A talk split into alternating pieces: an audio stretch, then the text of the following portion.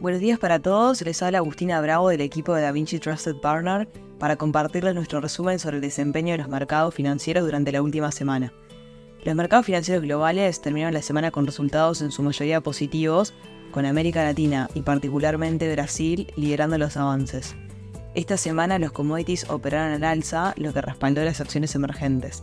El Bloomberg Commodity Index registró una suba acumulada del 2,64% en la semana, mientras que el petróleo retomó su comportamiento alcista.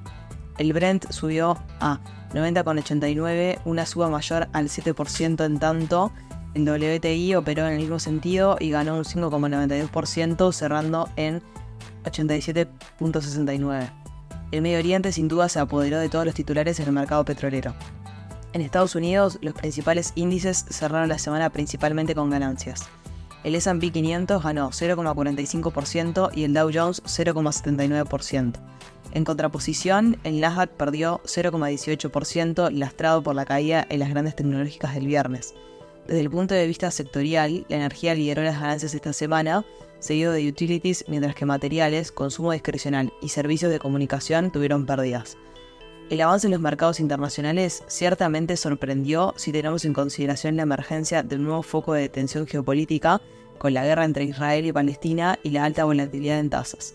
Sin embargo, hubo varios eventos en la semana que lograron compensar estas noticias. Por un lado, la inflación en Estados Unidos salió apenas un poco más alta de lo esperado, mientras que las minutas de la última reunión del FOMC pasaron sin sobresaltos, confirmando que los miembros de la Fed están más optimistas en cuanto a lograr un aterrizaje suave con poca holgura en el mercado laboral a medida que la inflación converge de nuevo al 2%. Por otra parte, la temporada de resultados correspondiente al tercer trimestre comenzó la pasada semana con el sector financiero y los grandes bancos reportando beneficios. En este sentido, en línea con las expectativas, grandes bancos como JP Morgan, Citigroup, Wells Fargo reportaron sólidas ganancias superando las proyecciones de los analistas. Por el lado de Europa, los datos más relevantes para la semana vinieron por el lado de la producción industrial para la zona del euro, que aumentó por encima del consenso y compensó en parte la caída observada el mes anterior. En este contexto, el Eurostock 600 finalizó la semana con avance de 1,2%, mientras que en Asia el panorama fue negativo. El Nikkei 225 perdió 0,55%, mientras que la bolsa de Shanghái reabrió tras una semana de cierre por festividad y cerró marginalmente abajo. En China tuvimos datos económicos relevantes recién sobre el fin de semana, referidos a inflación y comercio exterior fundamentalmente. En este sentido, el IPC de China volvió nuevamente al borde de la deflación, cayendo al 0% en septiembre desde una modesta ganancia del 0,1% interanual en agosto. La cifra no cumplió con las expectativas de los analistas y significó un lastre para los mercados de acciones. Por otro lado, las exportaciones e importaciones también disminuyeron y decepcionaron a los analistas.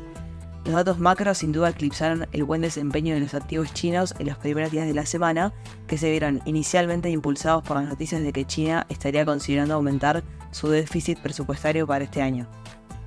El dólar estadounidense tocó el viernes un máximo de una semana frente a una cesta de monedas ampliando sus ganancias de la sesión anterior, cuando los datos de precios al consumo en Estados Unidos reforzaron las expectativas de que la Reserva Federal podría tener que mantener los tipos de interés más altos por más tiempo. Para esta semana que comienza, la tensión geopolítica Medio Oriente sigue siendo el foco clave del mercado y en este contexto, los inversores estarán atentos a todas las conversaciones que se den en busca de contener el conflicto. Además, los inversores también estarán atentos a las diversas comparecencias que se llevarán a cabo durante la semana, tanto de miembros de la Fed como miembros del Banco Central Europeo.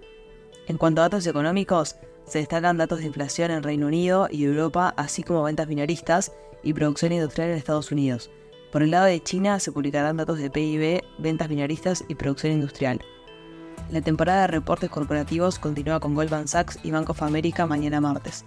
Por otro lado, Morgan Stanley, Netflix y Tesla reportan sus ganancias el miércoles. Hasta aquí llegamos con nuestro resumen semanal de noticias. Cualquier consulta o comentario adicional, no duden en contactarnos. Muchas gracias.